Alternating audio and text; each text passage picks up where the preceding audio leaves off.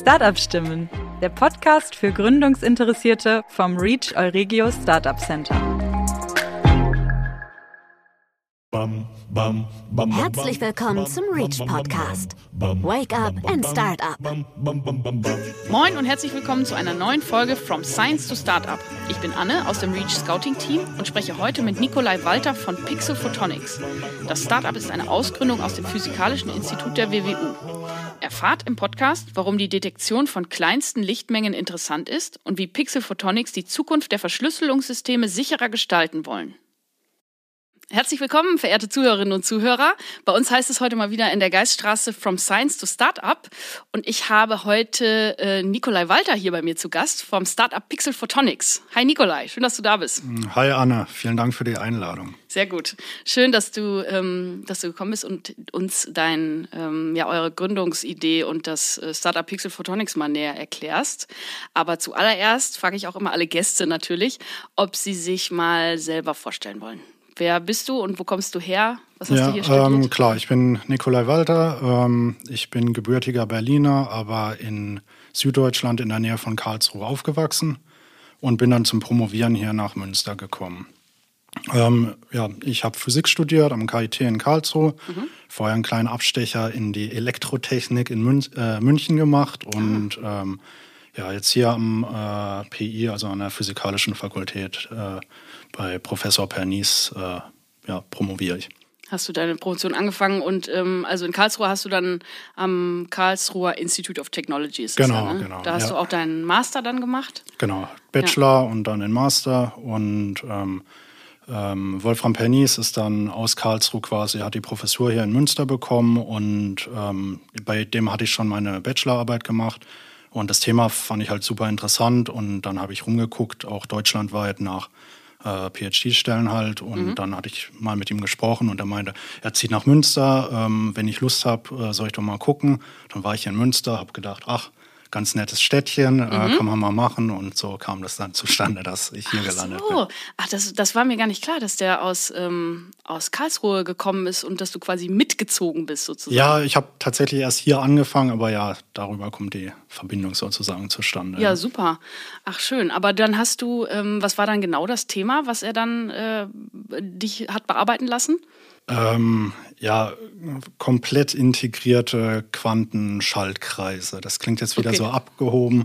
Ähm, aber von der Idee ist es, dass man halt einen, ähm, einen Chip hat, auf dem man ähm, Licht erzeugt. Dann macht man irgendwas mit dem Licht. Also man kann damit zum Beispiel Berechnungen oder sonstige Geschichten machen. Und am Ende ähm, hat man einen Detektor auf dem Chip auch. Und das heißt, man hat dieses komplette System auf einem, äh, so einer Art Computerchip integriert und ähm, ja, es ist halt Grundlagenforschung, das heißt, man musste da viele äh, ja, Schritte entwickeln und mein Thema war da vor allem die Entwicklung der Quelle. Okay, okay, okay. Und daraus ist dann auch im weiteren Sinne dann die Gründungsidee entstanden. Genau. Ähm, Pixel Photonics. Genau. Also, Kommen wir darauf mal zu sprechen. Genau, Pixel Photonics. Ähm, ich habe ja gerade schon angesprochen, das Licht wird auf dem Chip erzeugt, dann wird irgendwas damit gemacht und am Ende wird es detektiert. Also mhm. das heißt, man guckt, eigentlich ist Licht da, man guckt, wann es ankommt und so. Und ähm, das ist eigentlich mehr oder weniger, was Pixel Photonics sich jetzt darauf spezialisiert ist, genau diesen Teil, also den Detektor am Ende, ähm, ja, zu kommerzialisieren und einfach auch ähm, anderen Forschern und ähm, dem allgemeinen, äh, wie sagt man, ähm, ja, in anderen Bereichen zu etablieren, einfach die Technologie. Okay. Aber was ist da genau das Geschäftsmodell? Also du sagtest da am Ende diesen, diesen Detektor quasi, aber ähm, erzähl doch mal einmal so wirklich ähm, ganz runtergebrochen, was, äh, was ihr macht und was quasi die Menschheit davon hat. Genau, also ähm, viele Anwendungen ähm, brauchen, müssen Licht detektieren. Mhm. Das fängt zum Beispiel an, hier in deinem Handy, was da liegt, da ist eine Kamera drin. Mhm. Im Endeffekt hat die einen, einen Sensorchip und da fällt Licht drauf ein. Das wird in, ja, kann elektronisch ausgelesen werden, dass, aha, hier ist jetzt Licht da mhm. gewesen sozusagen. Und wenn man das jetzt immer weiter kleiner wird, also ähm, dann gibt es die kleinste mögliche Lichtmenge, das ist ein Lichtquant, deswegen auch Quantentechnologie. Mhm. Und also ein Photon ist das in mhm. der Fachsprache. Und das ist halt eine super geringe Menge an Licht eigentlich. Okay. Und ähm, es gibt gewisse Anwendungen, eben in der Quantentechnologie, aber zum Beispiel auch in der Mikroskopie oder auch in ähm, Light Detection and Ranging Anwendungen, wo halt sehr wenig Licht zurückkommt und das will man halt immer noch detektieren. Und dafür braucht man dann einen super sensi äh, sensitiven Detektor. Und genau das sind diese Einzelphotonendetektoren. Okay. Die können dann wirklich ein einziges Lichtteilchen detektieren. Okay. Und warum möchte ich das? Also diese allerkleinsten Lichtteilchen noch detektieren? Zum Beispiel im, also wie gesagt, im Bereich von Light Detection and Ranging kann man sich das vielleicht am leichtesten vorstellen. Ähm, man schießt da einen Laserstrahl irgendwo hin und guckt, was davon zurückkommt. Mhm.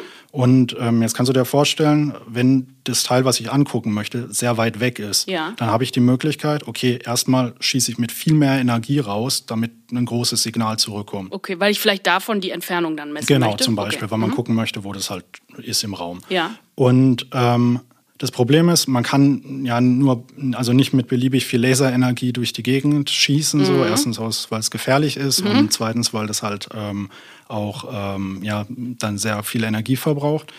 Und ähm, das bedeutet, man kann aber auch natürlich auf der anderen Seite viel genauer detektieren. Und da kommt dann vielleicht nur noch eben einzelne Lichtteilchen zurück.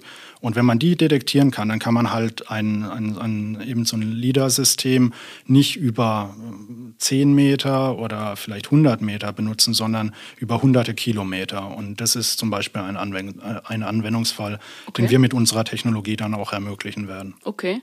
Und ähm, kannst du jetzt noch mal einmal in auch wieder in einfachen Worten dann noch mal die Innovation dahinter beschreiben? Also wenn vorher schon äh, diese Messungen gemacht werden und diese diese Detektionen stattfinden, ähm, was macht euch besser äh, im Gegensatz zu anderen Wettbewerbern? Genau, ähm, also wir haben diverse technologisch bedingte Vorteile. Zum einen ähm, sind wir nicht nur eben einzelphotonsensitiv, sondern ähm, diese Detektortechnologie ist extrem schnell. Das heißt, man könnte zum Beispiel mit sehr vielen Lichtpulsen hintereinander arbeiten. Das, ähm, ja, dann kann man einfach viel genauer äh, Dinge bestimmen. Ähm, und mit dieser Technologie können wir sehr viele dieser Detektoren nebeneinander ähm, herstellen, was es dann ermöglicht, zum Beispiel viele Kanäle gleichzeitig zu verwenden, also an vielen Stellen gleichzeitig zu detektieren, ähm, was zum Beispiel in der Mikroskopie oder auch im äh, Quantenschlüsselaustausch äh, interessant ist. Ähm, Genau, okay. auf das wir uns jetzt auch erstmal konzentrieren werden. Ah, okay, verstehe. Und das ist aber so ähm, quasi dann auch aus der Arbeitsgruppe, hattest du vorhin gesagt, von Herrn Professor Pernice dann entstanden, der auch bei euch ähm, quasi als Mentor fungiert, fungiert glaube ich, ne? Genau, aus der Arbeitsgruppe vom Professor Pernice und vom Professor Schuck, ähm, die beide also grundlegend diese Technologie auch äh, verwenden.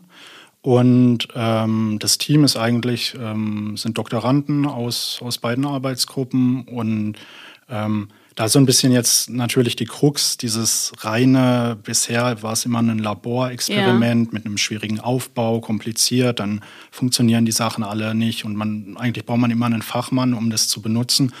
Und ähm, was wir jetzt machen wollen, ist ein, ein sogenanntes Turnkey-System, also ein System, wo man einfach einen Schlüssel rumdreht und dann fängt es an zu messen und der Nutzer braucht im Endeffekt wenig oder gar keine Kenntnisse bestenfalls, was da jetzt genau passiert. Also da ist nämlich ein Kühlsystem drin und ein Vakuumsystem und die ganze Nanotechnologie, das will ja niemand, also nee. das wollen wir niemandem zumuten nee. und genau das ist auch, was wir uns jetzt auf die Fahne geschrieben haben, das so weit zu vereinfachen, dass es dann tatsächlich auch ähm, in der Biologie, in der Mikroskopie zum mhm. Beispiel Anwendung finden kann. Oh, das bedeutet aber dann äh, sehr viel mehr Vorarbeit für euch. Ne? Also das muss dann ja quasi richtig sitzen und richtig laufen, sag ich jetzt mal, bevor ihr das an den Mann oder die Frau bringt. Ne? Ja, genau. Ja. Ähm, aber wir haben das Glück jetzt ähm, schon, ja, sind wir ähm, mit Pilotkunden in Kontakt, mhm. ähm, die eben so an dieser Schnittstelle sitzen. Also das sind dann auch äh, Forschungsgruppen zum Teil. Mhm. Die uns helfen werden, genau diese, diese, sagt man, Kinderkrankheiten dann hoffentlich ja. auszumerzen und das System so weit zu schleifen, dass es halt wirklich äh, okay. anwenderfreundlich auch ist. Das ist sehr, ein sehr guter, gutes Stichwort. Ich wollte nämlich jetzt auch direkt gerade mal fragen nach euren Kunden. Also wer, wer sind eure Kunden? Also du hast gesagt Forschungsgruppen, aber ähm, auch die Wirtschaft oder Unternehmen. Was, äh, was genau, ähm, wäre da so ein Anwendungsbereich? Genau. Ähm, Also jetzt für den Anfang werden wir uns oder konzentrieren wir uns auf Forschungsgruppen und, und äh, ja, Forschung generell. Ähm, also weil, Unis. Ihr gibt zum Beispiel Unis, ja. genau, oder ähm, ja, wie sagt man, äh, ja, Fraunhofer etc., ja, genau, solche Max Geschichten. Ähm, aber wir sehen natürlich auch den, die, den Anwendungsfall in der, in der Wirtschaft mhm. und da ist zum insbesondere jetzt die aufkommende eben Quantentechnologien, wie zum Beispiel ähm, Quantum Key Distribution, also Quantenschlüsselaustausch oder Quantenverschlüsselung auch genannt, mhm. ähm, ein interessantes Feld. Und ähm, da sehen wir, ähm, dass immer mehr Telekom-Provider äh, mhm. anfangen, diese Technologie, äh, die zur Absicherung der bisherigen Kommunikation verwendet wird, auch ähm, umzusetzen, beziehungsweise daran zu denken, diese Systeme aufzubauen. Und Aha. genau da sehen wir jetzt auch erstmal den ersten, sagen wir mal, industriellen Use Case, okay. äh, wo wir uns dann auch platzieren wollen. Kannst du das nochmal ein bisschen genauer beschreiben, wie das äh, wäre, wenn, wenn so ein Telekommunikationsunternehmen jetzt eure Technologie kaufen würde? Oder was heißt kaufen? Also wenn die das anwenden würden, wie, wie das mit der Verschlüsselung dann vonstatten ginge? Genau, ähm, also der, der, das heißt Schlüsselaustausch, das ah, bedeutet, man, mhm. ähm, man schickt einen Schlüssel von A nach B und kann dann gucken, ob jemand in der Mitte den Schlüssel abgegriffen hat, also ja, gelauscht okay. hat sozusagen. Und das bedeutet, dass ein, so ein Telekommunikationsprovider ähm, einen, einen Sender auf der einen Seite hat mhm. und einen Empfänger und ähm, der Empfänger wieder hat unsere Detektoren drin und ähm, der Schlüssel wird dann über einzelne Lichtteilchen ausgetauscht, weil die kann man halt nicht, man kann nicht ein Lichtteilchen in der Mitte durchschneiden. Nee. Äh, das geht dann halt verloren. Ja. Und genau das ist auch die, ähm, also die Grundidee dieses sicheren Quantenschlüsselaustauschs, weil man am Ende mehr oder weniger zählen kann, wie viele Lichtteilchen sind denn angekommen, mhm. hat da jemand welche rausgezogen sozusagen. Okay, okay. Aber ihr könnt nicht das dann verhindern, ihr könnt nur denen dann quasi ermöglichen, dass sie sagen können, hier stopp, da ist genau, genau. Dieser, diesen Interference Schlüssel, gewesen Genau, diesen so. Schlüssel bitte nicht benutzen, ah, ähm, okay. das ist potenziell unsicher. Genau, ah. das ist der, der Case.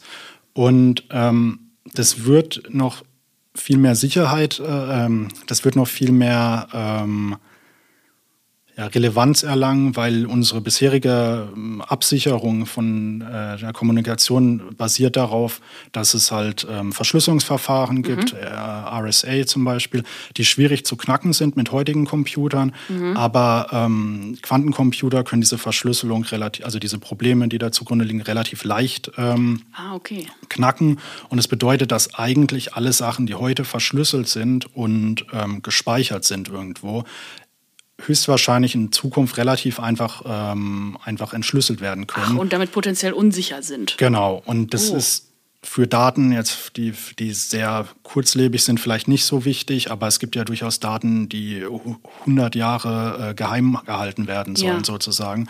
Ähm, und da muss man sich eigentlich schon heute Gedanken drüber machen, auch wenn man sagt, also ja, der Quantencomputer, jetzt soll er wieder in fünf Jahren sein, haha, vielleicht kommt mhm. er aber auch in zehn, aber irgendwann wird er kommen und dann ähm, sollte man eigentlich schon jetzt anfangen, vorbereitet da sein, sozusagen. genau Lösungen zu ja. finden. Ach, das ist ja super. Also habt ihr quasi heute eine Innovation für morgen geschaffen, die äh, genau, ja. genau. Und das ist vielleicht auch so ein bisschen momentan das Problem, weil du sagtest Industrieanwendung. Mhm. Das ist natürlich in den Kinderschuhen noch mhm. und ähm, das, äh, der Aufbau von so einem Netz, also man bräuchte dann halt ein Netz äh, mit vielen solchen äh, Nodes, also mhm. vielen solchen äh, Verteilerstationen.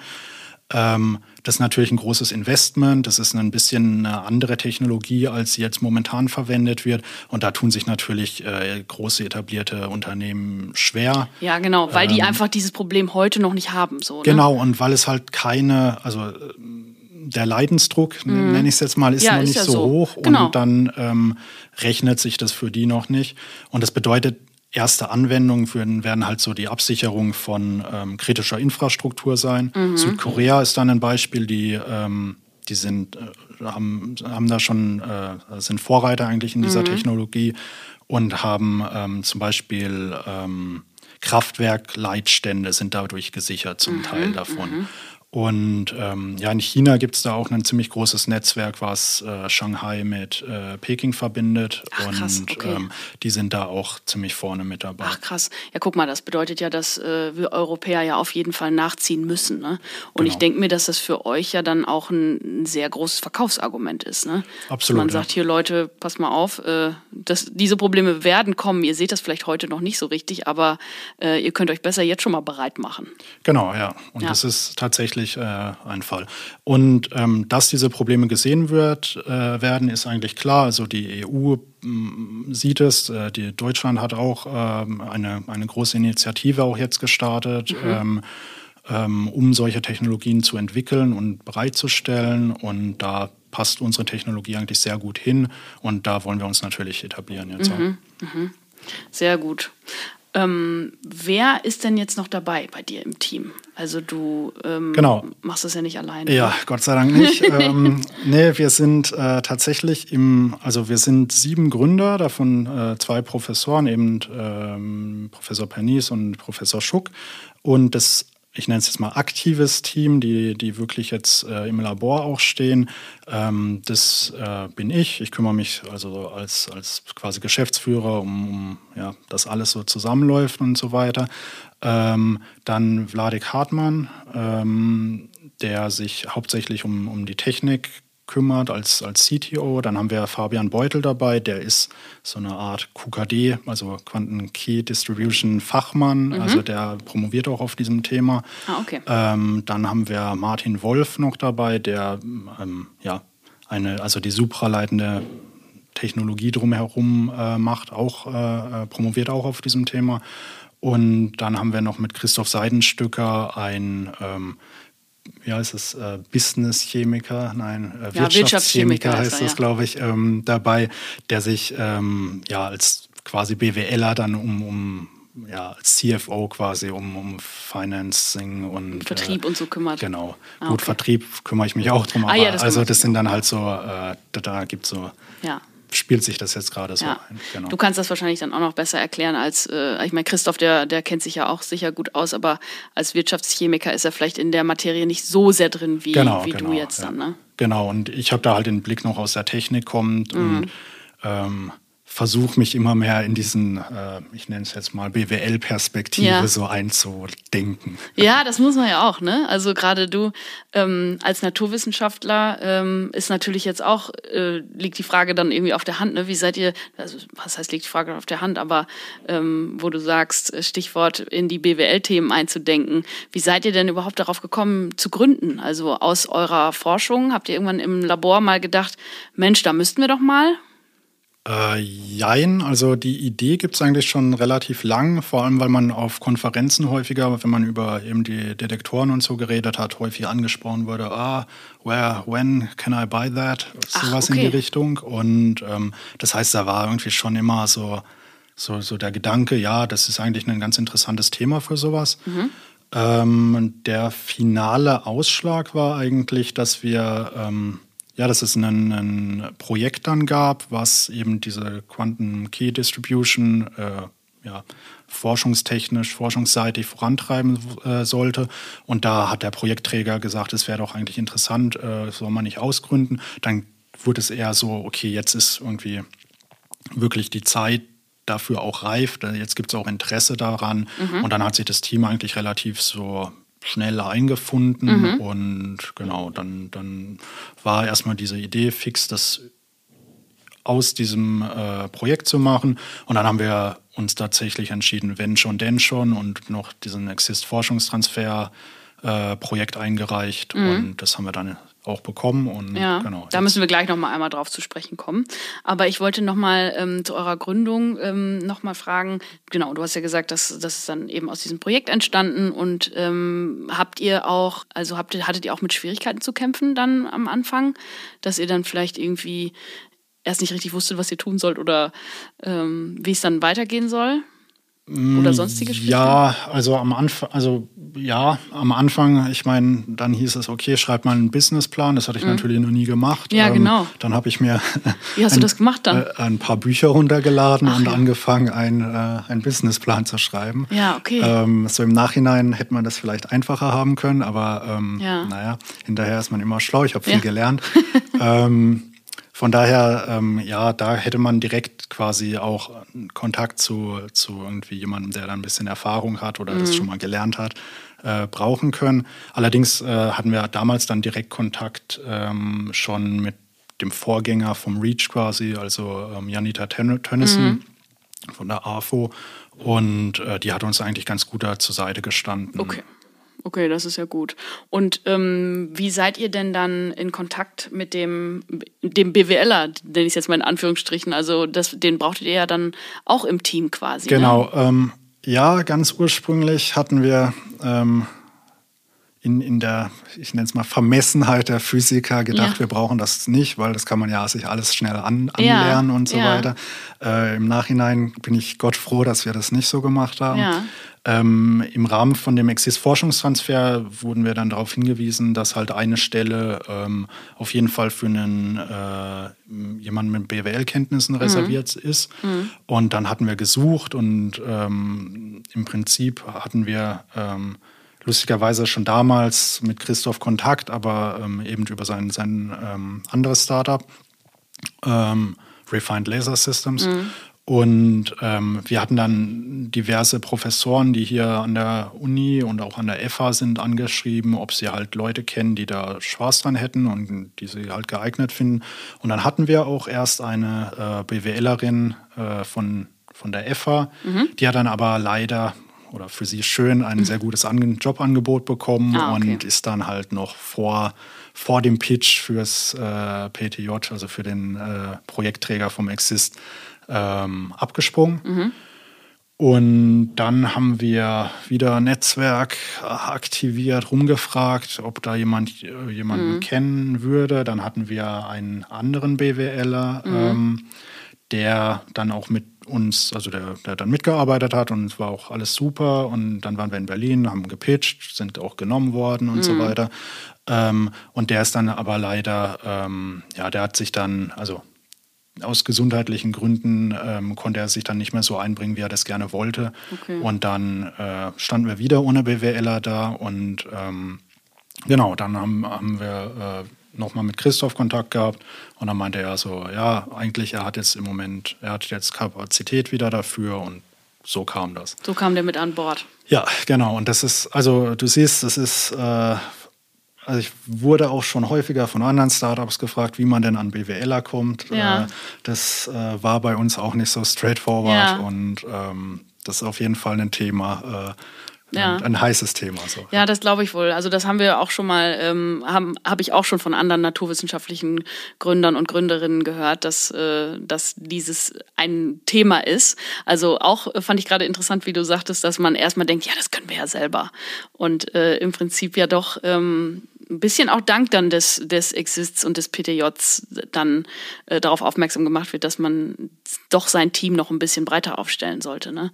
Ja, absolut. Also, und ich hätte es auch, also ich glaube, dass man tatsächlich die, sich die, die, wie sagt man, die schnöden Fakten auch mm. sehr gut anlesen kann. Klar, aber ähm, im Prinzip, was, was ich finde, was es halt wertvoll macht, ist, dass man nochmal so eine andere Perspektive auf die ganze Geschichte bekommt. Auf jeden und die Fall. bringt glaube ich, jemand externes und vor allem jemand mit einem äh, betriebswirtschaftlichen Hintergrund eine ganz andere Perspektive ein, als es jetzt halt, also so, so ich würde es jetzt mal Laborblindheit nennen. Ja, oder betriebsblind, ne? Ja, also, da, ähm, habe ich auch gerade gedacht. Genau, dass man da halt irgendwie nochmal sagt, so, okay, äh, gibt es denn am Ende jemanden, der dafür auch Geld bezahlen genau. möchte und ist es nicht nur eine coole Lösung und mhm. äh, genau, und genau, diese ganzen Themen. Ja, das, das kennt ja jeder so aus dem, äh, wenn man an irgendwas ganz intensiv arbeitet, dass man da natürlich, was ja auch richtig ist, selber von seiner Idee und von seiner Arbeit überzeugt ist. Aber ähm, ob man dann wirklich dann jemanden, der dann vielleicht von außen drauf blickt, der vielleicht das nicht so auf Anhieb versteht und dem man es vielleicht auch mal einfach dann für in einfach erklären muss, also weil er einfach aus einer anderen Fachrichtung kommt und das dann äh, an den Mann, an die Frau, an die Kundschaft bringen kann. Das ist schon ganz gut.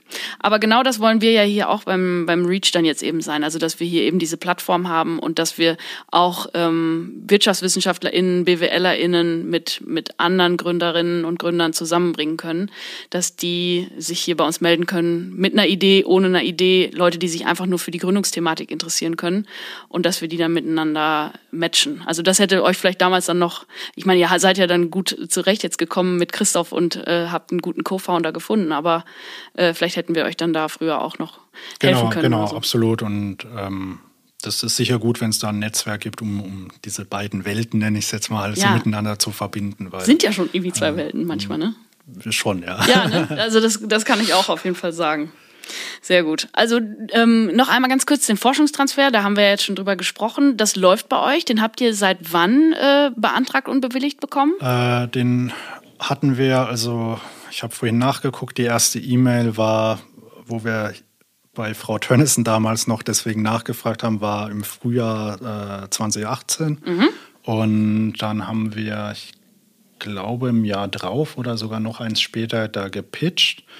Und ähm, der Start war, also wir sind jetzt äh, gefördert dann bis nächsten äh, Februar. Das heißt, der Start war letzten ähm, November, meine ich. Ah, okay. Und ähm, da hatten wir eigentlich aufgrund der Corona oder der sich abzeichnenden Corona-Pandemie Mhm. das Ganze ähm, kostenneutral ein bisschen nach hinten geschoben, Ah, okay. äh, damit Lieferzeiten, ähm, also ich meine, wenn man 18 Monate halt äh, Zeit hat und dann werden die Lieferzeiten um sechs Monate länger Mhm. für eben so, so größere Geräte, die wir brauchen, dann ist es natürlich ein ziemlicher, äh, also das ist eine ziemliche Belastung und deswegen Fall. haben wir das dann so entschieden. Ah. Das so, ist dann so flexibel waren die dann? Total, ja. Ah, die, gut, Ich okay. meine, die sind ja alle, die sind dran interessiert, dass das auch was wird. Also bisher äh, hat es immer super geklappt. Ja. Mhm.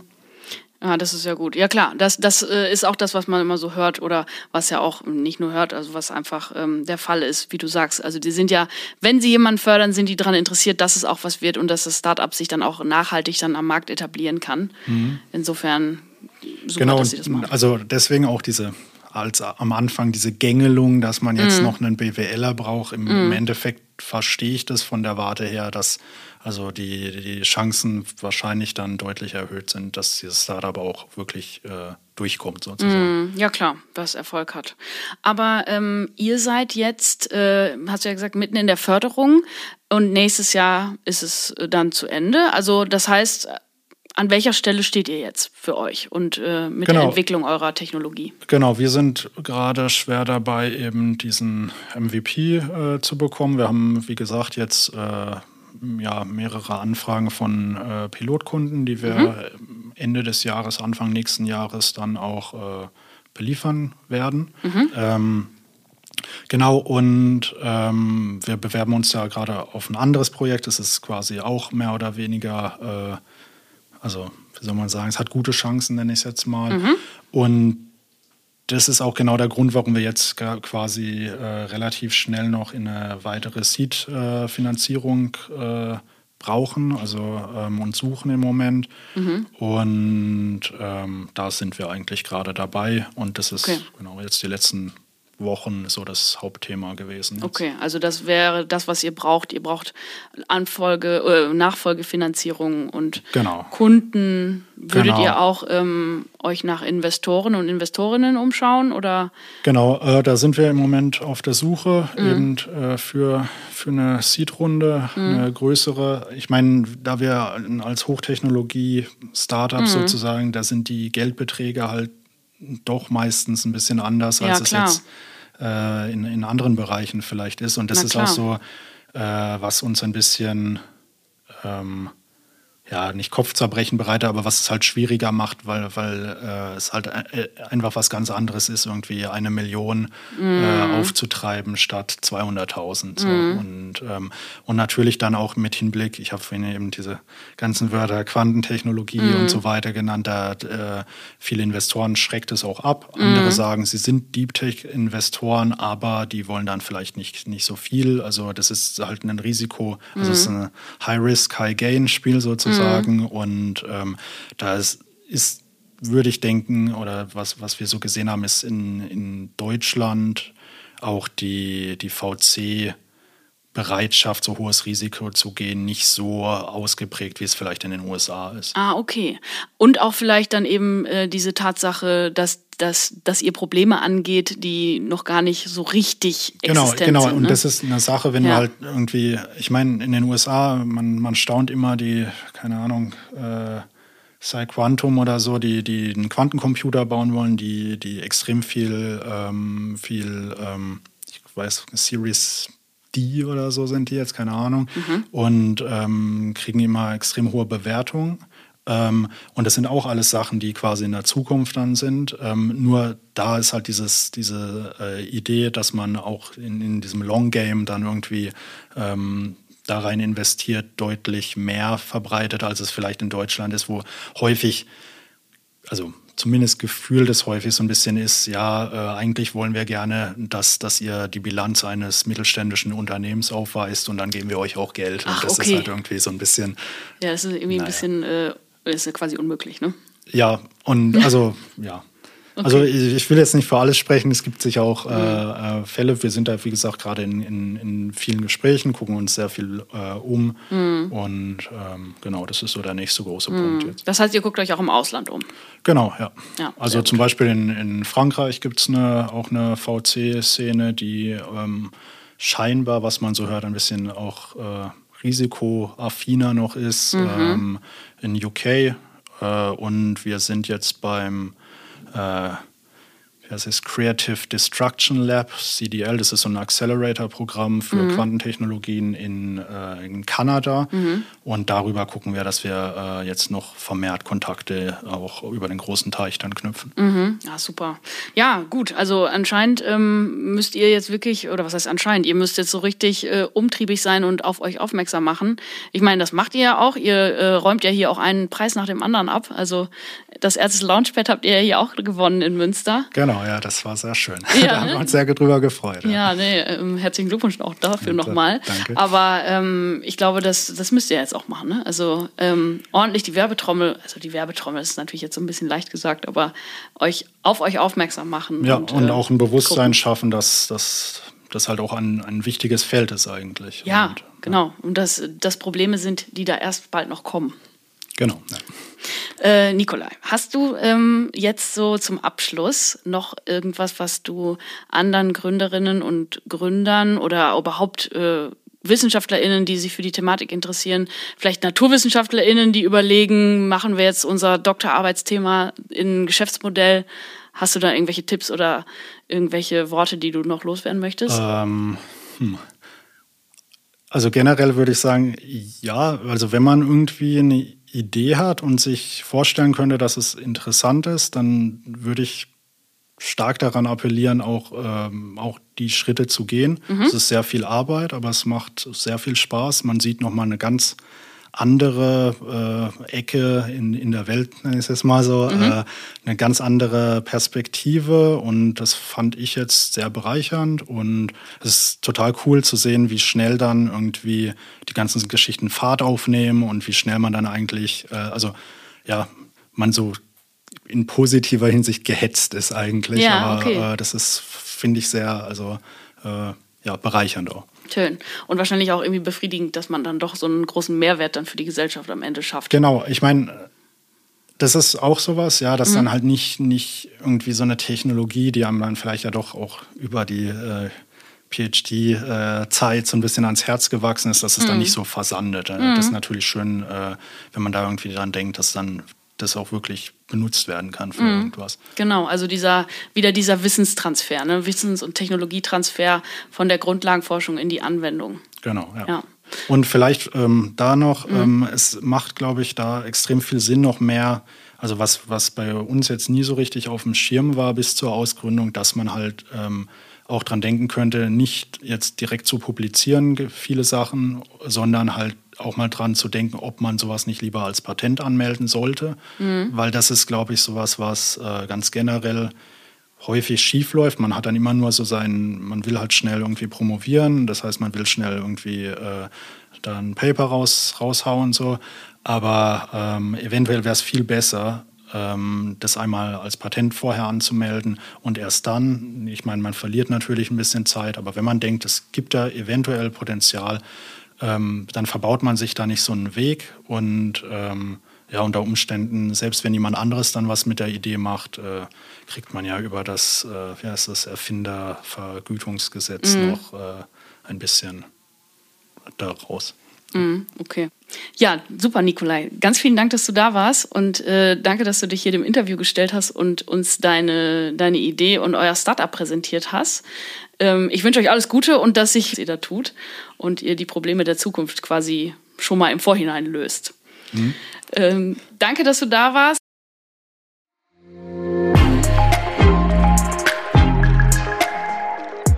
REACH From Science to Startup